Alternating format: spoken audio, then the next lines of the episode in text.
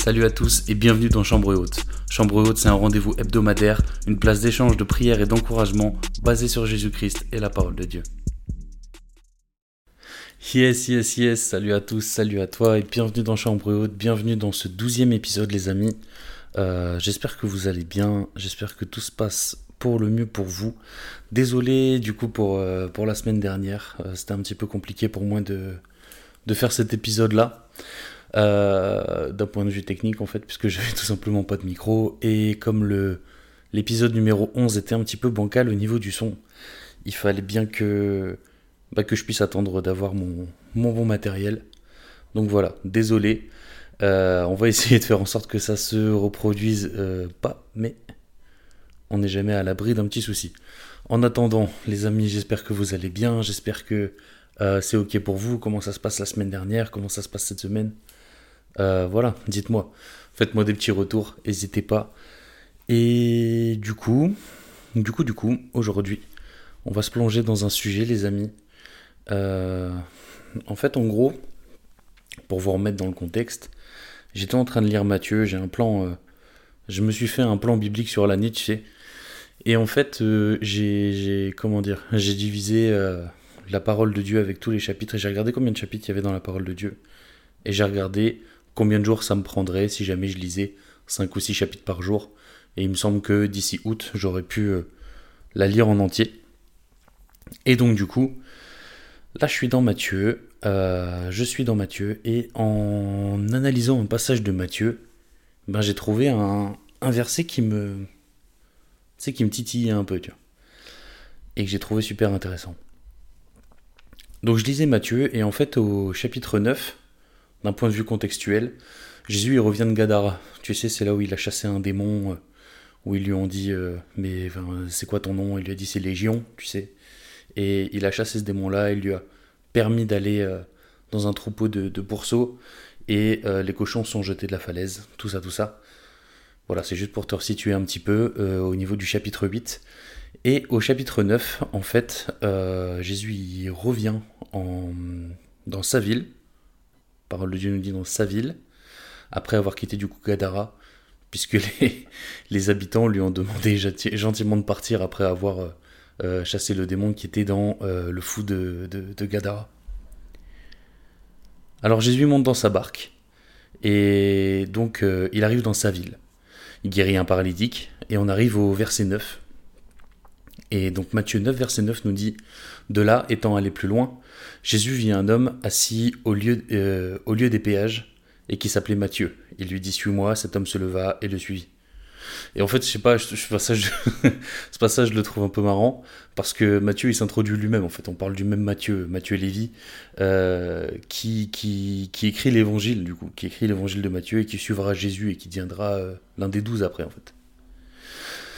On reprend verset 10. Euh, comme Jésus était à table dans la maison, voici beaucoup de publicains et de gens de mauvaise vie euh, vinrent se mettre à table avec lui et avec ses disciples. Les pharisiens virent cela, et ils, se, dirent à ses disciples, Pourquoi votre maître mange-t-il avec les publicains et les gens de mauvaise vie? En fait, ce qu'il faut comprendre là-dessus, c'est que euh, Israël, à ce moment-là, il est sous domination romaine. On en a déjà parlé sur le, pendant le message sur Noël. Israël est sous domination romaine, et, Rome, en fait, il fait peser un lourd tribut, des lourds impôts sur le peuple. Et en fait, Matthieu, qui lui est juif, qui est né en Galilée, il est percepteur d'impôts pour Rome. Du coup, en gros, pour les habitants, euh, c'est un, peu un, un peu un traître, tu vois. C'est un local qui, qui, appauvrit le, qui appauvrit le peuple pour, euh, pour enrichir l'envahisseur, en fait. C'est pour ça qu'il est associé aux gens de mauvaise vie. Et euh, ouais, donc en gros, euh, les percepteurs d'impôts, les publicains, sont euh, très très mal vus au niveau du peuple d'Israël.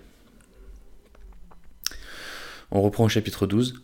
Ce que Jésus ayant entendu, il dit Ce ne sont pas ceux qui se portent bien qui ont besoin de médecins, mais les malades. Et le verset 13, celui qui nous intéresse, nous dit Allez et apprenez ce que signifie Je prends plaisir à la miséricorde et non au sacrifice, car je ne suis pas venu appeler des justes, mais des pécheurs. Et ce verset 13, il est super intéressant, parce qu'en fait, il est aussi rappelé plus tard, dans le chapitre 12 au verset 7, et il est tiré du livre d'Osée. Osée euh, chapitre 6 au verset 6 qui dit Car j'aime la miséricorde et non les sacrifices, et la connaissance de Dieu plus que les holocaustes. Et c'est Dieu qui parle. C'est Dieu qui parle quand il dit ça. Et c'est très intéressant parce que euh, on sait tout le, tout le, tout le bagage qu'il y a derrière. On connaît l'Ancien Testament, on connaît les Écritures, et on sait que bah, l'Holocauste, ça compte. L'Holocauste, c'est intéressant. L'Holocauste, c'est, le moyen de pardonner les péchés, tu vois. Avant que Christ meure pour nous, on devait sacrifier des animaux pour se purifier. Et là, Dieu, il dit, Dieu directement dit, j'aime la miséricorde et non les sacrifices et la connaissance de Dieu plus que les holocaustes. Premièrement, ce qui est très intéressant, c'est que ce soit Matthieu qui le dise. Parce que, comme on l'a dit, Matthieu, c'est un juif qui va s'adresser aux juifs. On le sait parce que euh, plusieurs fois dans Matthieu, il est fait, mention des Écritures. Il fait mention euh, des Écritures des prophètes, de l'Ancien Testament. Donc en fait, les gens à qui Matthieu s'adresse, ils connaissent très bien Osée, ils connaissent très bien les Écritures. Donc les juifs qui vont lire l'évangile, ils sauront très bien que cette phrase de Jésus, elle n'est pas anodine. Et que Dieu dénonce le comportement légaliste des pharisiens bien avant que Jésus arrive. Il, pardon, il, dénonce le comportement légaliste du peuple bien avant que Jésus n'arrive. Et aujourd'hui, les pharisiens sont, mis face à ce, verset-là. Et c'est intéressant parce que euh, les personnes qui vont lire cet évangile, qui vont lire l'évangile de Matthieu, ils vont comprendre qu'en fait, euh, il, associe les pharisiens, il associe euh, le, euh, comment ils disent dans le verset, dans le verset 11, ouais, les pharisiens, qui virent cela, qui disent, mais pourquoi est-ce que ton, mec, ton, ton maître, il mange avec les publicains et les gens de mauvaise vie? Tu vois, là, c'est pour dire que, bah, en fait, les publicains et les gens de mauvaise vie, je, prends plaisir à leur, je prends plaisir à, à, leur, à leur accorder le pardon je prends plaisir au fait qu'ils cherchent à me connaître. Plus que quand toi tu sacrifies des animaux. Parce qu'en fait, eux, ils ont, un, ils ont une relation profonde. Ils cherchent une relation profonde. Quand toi, tu, cherches juste euh, l'accomplissement de, de rites, en fait. Et du coup, clairement, qu'est-ce que dit Jésus? Il dit rien de plus que ce qu'exprimait Dieu dans Osée. En fait, offrir des sacrifices, selon une routine établie, c'est pas acceptable pour Dieu. Il veut que son peuple serve avec dévotion, avec obéissance et avec amour. Il veut pas simplement euh, qu'on suive des règles sans que notre cœur soit mis dedans en fait. Se conformer strictement à des règles et du coup être légaliste euh, dans l'observance de jours spéciaux, j'en sais rien, tu vois. il parlait plus tard du, sabbat dans, dans Matthieu 12 quand il dit je suis le maître du sabbat.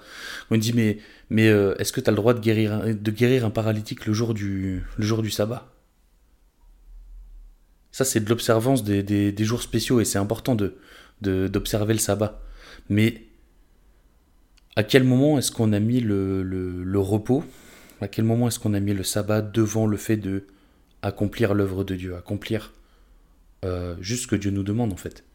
Guérir les malades, bénir les gens à quel moment est-ce que notre religiosité, a pris le dessus?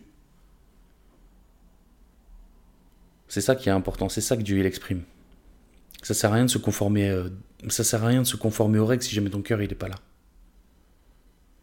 En fait, si tu as une attitude mécanique envers le culte et que tu respectes des prières de manière vide, c'est inutile en fait. Le Seigneur n'accepte pas ce comportement, c'est hypocrite en fait. Il s'intéresse pas aux paroles vides. Il s'intéresse pas au culte superficiel. Il s'intéresse pas aux sentiments froids et il s'intéresse pas aux au rituels légalistes. Ce qu'il veut, c'est la vérité intérieure. Il veut un cœur pur, un cœur obéissant. Il souhaite avoir un peuple authentique, qui soit fidèle, qui soit miséricordieux, qui soit prêt à faire sa volonté. Notre Père céleste est notre, notre Sauveur, Dieu et Jésus. Le Père et le Fils, ils préfèrent la miséricorde à de simples sacrifices. Ils veulent que nous les connaissions plus profondément, plutôt que simplement euh, faire des, rituels extérieurs. Il faut qu'on cherche à les honorer de tout notre être, autant dans nos paroles que dans nos actions, dans nos pensées et dans nos, motivations. C'est très important en fait. C'est très important parce que je vais vous donner un exemple. Moi, euh, j'ai donné ma vie à Christ à 19 ans, j'en ai déjà parlé plusieurs fois, et en fait j'étais en terminale à ce moment-là, j'étais entre la, première et la terminale. Et, euh, et très vite, j'ai commencé à faire, une redescente, une rechute si on veut. Donc en gros, mon, année de terminale s'était très bien passée, puis après je suis arrivé en BTS. Et là, euh, là c'était plus compliqué. Disons que j'avais une relation avec Dieu qui était un petit peu moins assidue. Tu sais, comme quand, comme quand les choses redescendent, comme quand les choses retombent. Comme si, euh, comme si le, le, le, le feu s'était embrasé, puis après c'était la flamme avait diminué, tu sais. Et en fait, en BTS, c'était un peu compliqué. Parce que, oui, bah, bon, je, vous parle de ça, c'était en 2014, mais 2013-2014, euh, sur Facebook, je publiais beaucoup de choses en rapport avec Dieu. Je parlais beaucoup de Dieu dans mes posts. Euh, je mettais que Dieu en avant. Je, publiais des trucs que je voyais, où, je parlais de choses, je mettais des paroles de musique, je mettais machin. Et en fait, c'était pas du tout en accord avec la vie de ce que les autres voyaient au quotidien en moi. Et c'est intéressant parce qu'il y, a, un pasteur qui s'appelle euh, euh, Paul Washer qui parlait de ça et qui disait mais en fait d'apparence tu peux paraître pour quelqu'un de très bien mais si jamais ton cœur il n'est pas aligné avec tes apparences ça va vite se voir ça finira par se voir tu peux tenir pendant un moment mais il y a un moment donné où en fait euh, parce que tu fréquentes des gens et parce que bah, ça finit par se voir en gros je pouvais publier autant de posts Facebook que je voulais. Je pouvais mettre en avant Dieu, je pouvais mettre en avant euh, la vie avec Dieu. Je pouvais mettre en avant le, fait de vouloir que les gens euh, donnent leur vie à Dieu. Et en fait, en BTS, c'était un petit peu plus compliqué, tu vois. J'ai beaucoup d'allusions, je faisais des, c'est des blagues, euh, voilà, des blagues un peu, un peu border. J'avais beaucoup, beaucoup d'insultes dans la bouche, beaucoup de trucs comme ça. Tu vois, c'était pas, euh, j'étais pas aligné en fait. Et c'est quelqu'un qui me l'a fait, qui me l'a fait remarquer. C'est une fille qui me l'a fait remarquer. Et aujourd'hui, je m'en rappelle. Pour elle, c'était sûrement, sûrement encore anodin. On sait plus parler après le BTS, mais elle se, se rappellera sûrement jamais m'avoir dit cette phrase-là. Mais elle n'était pas croyante. Hein. Mais elle m'avait dit, c'est drôle parce que c'était pas du tout la même personne sur Facebook et dans la vraie vie. Et ça m'a. ça m'a. En fait, je pense que sur le moment, ça m'a pas choqué plus que ça. Mais quelque part quand même, puisque ça fait 10 ans et je m'en rappelle. Ça fait 10 ans et je m'en rappelle aujourd'hui, tu vois. Ce qu'elle m'a dit, ça m'a. ça m'a saisi. C'est les apparences là. Donc là, les gens qui vont sur mon, qui vont sur mon profil Facebook, ils vont penser que ouais, je suis hyper, euh, hyper dévoué à Dieu, que je suis hyper, euh, hyper sérieux dans ma marche avec lui, que, que j'ai opéré, euh, que Dieu a opéré un profond changement en moi, etc. Et c'est vrai. Hein.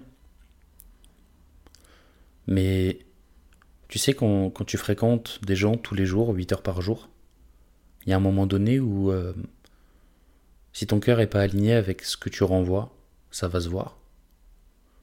Et ça s'est vu. Et ça s'est vu. Si bien qu'en fait j'ai arrêté de le faire. J'ai arrêté de publier sur Facebook dans ce sens-là parce que ben il y a un moment donné où en fait en ma deuxième année de BTS je suis, reparti vraiment au fond, tu vois, j'ai vraiment euh, presque lâché ma relation avec Dieu. Et là il n'y avait plus d'apparence, tu vois. Là, euh, là sur Facebook il n'y avait plus rien. Et j'ai fait n'importe quoi de ma vie à ce moment-là. J'étais avec une fille que j'ai trompée, tout ça. Voilà, il n'y a rien a, rien que j'ai fait qui glorifie euh, Dieu en fait à ces moments-là. Et en fait, c'est bien parce que, enfin, la chose qui est, qui est bien, c'est qu'en fait, j'ai arrêté de mettre Dieu en avant à ce moment. J'ai arrêté de, comment dire, de, de mettre ce masque-là en fait, ce masque du, chrétien parfait. J'ai juste arrêté. Parce qu'en fait, ma vie, elle n'était pas en adéquation avec ce que je disais ma vie elle n'était pas en adéquation avec ce que je témoignais, tu vois. Dire que je pouvais, euh, je pouvais faire n'importe quoi la journée, puis après euh, exhorter les gens le soir sur, sur internet. Ça me prenait 5 minutes. Les gens ils disent waouh, quel homme de Dieu incroyable. Et en fait, euh, ben non. Non, non, parce que ma vie, elle n'est pas en accord avec ça. Et c'est à ça que, que, que, ça me fait penser, ce passage. Ce passage-là, il, il vient me chercher parce qu'en fait, moi, le premier, mais beaucoup, on est. on met des masques parfois, tu sais, on est en mode. Euh, des apparences, tu sais. Oh non, mais moi je suis chrétien, je fais pas ça. Moi je suis chrétien, euh, je peux pas, je peux pas me permettre de faire telle ou telle chose. C'est ce qu'on dit devant les gens, tu vois. Et en fait, derrière, des fois, on, fait pire que ça. ce serait bien qu'on cherche Dieu. Qu'on soit vraiment euh, prompt à aller le chercher, tu sais. Vraiment dans, dans la recherche constante de qui il est. Dans la recherche constante de grandir avec lui. Et surtout que lui grandisse en nous. Et que nous, on diminue. Est-ce que ça veut dire que tu dois arrêter d'encourager les gens? Non, pas du tout, tu vois. Au contraire. C'est bien de le faire. Mais je pense que c'est bien, c'est mieux encore de, de se poser et de se dire mais est-ce que là je suis sincère avec moi-même? Est-ce que là je suis en adéquation avec ce que je dégage? Est-ce que je suis en accord avec ce que je dégage? Est-ce que je suis en accord avec ce que je dis? Est-ce que ce que je dis c'est logique? Est-ce que c'est évident? Est-ce que si jamais euh, je passe 24 heures sur 24 avec quelqu'un, est-ce que les valeurs qui vont ressortir de là, est-ce que les valeurs que je vais montrer, c'est les mêmes que celles que j'écris? Parce qu'aujourd'hui, bon, Facebook c'est à la poubelle, on est d'accord, mais tu fais ta vidéo sur TikTok, tu fais ton réel, tu exhortes, tu exhortes tes frères, tes sœurs, et c'est très bien. Mais est-ce que ta vie derrière, elle est en accord avec ça? Est-ce que toi, tu peux te poser et te dire, mais en fait, là, ce que je, ce que je prêche, parce que c'est prêcher, hein. on s'en rend pas compte, mais euh, prendre un téléphone et puis faire une vidéo de, de 30 secondes pour euh, encourager les gens ou pour euh, enseigner les gens, c'est prêcher. Est-ce que ce que je prêche, c'est en accord avec ma vie? C'est important de se poser cette question. Parce que sinon, on est hypocrite, entre guillemets. Et. Et encore une fois, moi le premier, tu vois. C'est pas du tout un jugement, c'est pas du tout. Euh, je suis pas du tout en train de pointer du doigt qui que ce soit. Mais c'est important de se poser cette question. Est-ce que je suis en adéquation avec ce que je vis? Est-ce que ce que je vis est en adéquation avec ce que je dis? Est-ce que ce que je dégage est en adéquation avec ce que je dis à l'oral? Est-ce que ce que je dégage intérieurement? Est-ce que l'intérieur, est-ce que l'extérieur est accordé avec l'intérieur? Parce que l'intérieur, il va, forcément ressortir à un moment donné, en fait. Il y a des. Comment ça s'appelle? C'est, vraiment. Euh, c'est de l'enracinement, en fait. Je peux pas être un arbre euh, qui prospère si jamais je suis pas enraciné, ça va vite se voir, en fait. Je vais devenir un arbre pourri, si mes racines sont pourries, je vais devenir un arbre pourri. Ça va se voir vite. S'enraciner, ça prend du temps. S'enraciner, ça prend du temps. Tu sais, il y a des bambous.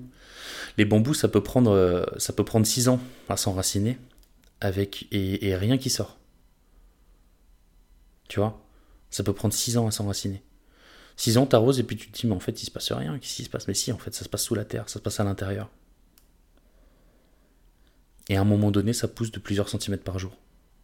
Mais il me semble que j'ai déjà utilisé cette, euh, illustration.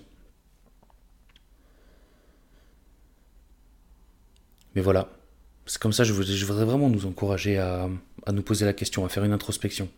Est-ce que vraiment je suis en accord avec ce que je dis? Merci Seigneur pour ce passage. Merci Seigneur pour ces moments. Merci Seigneur Jésus pour euh, mon frère, ma soeur qui est en train d'écouter. Merci Seigneur Jésus parce que constamment tu nous permets de nous remettre en question Seigneur. Merci Seigneur Jésus parce que c'est une grâce que de pouvoir euh, nous demander si est-ce que, est vraiment, que vraiment je, je, suis sérieux dans ce que je fais? Merci Seigneur pour ça. Merci Seigneur pour ces moments, merci pour mon frère, merci pour ma soeur. Bénis Seigneur Jésus ces moments, bénis euh, la semaine qui sont en train de passer, je sais pas Seigneur Jésus par quoi ils passent, mais que vraiment Seigneur Jésus, euh, on puisse te chercher premièrement, toi et toi seul. Qu'on puisse vraiment te mettre en avant Seigneur. Qu'on te cherche Seigneur Jésus, qu'on te cherche toi d'abord. Qu'on s'enracine avant de vouloir montrer. Sinon, on devient des arbres qui sont pas bons. Seigneur Jésus, que tes racines prennent en nous, Seigneur, que tes racines prennent à l'intérieur de nous, dans notre cœur, Seigneur Jésus. Viens t'enraciner en nous. Que ça prenne le temps que ça doit prendre, éternel. Mais merci, merci infiniment, Jésus. Que ton nom soit glorifié. Bonne semaine à tous. Amen. Et c'est tout pour cette semaine. Merci d'avoir été présent. Chambre haute revient la semaine prochaine avec de nouveaux sujets. D'ici là, prends soin de toi, sois béni, force à nous et gloire à Dieu.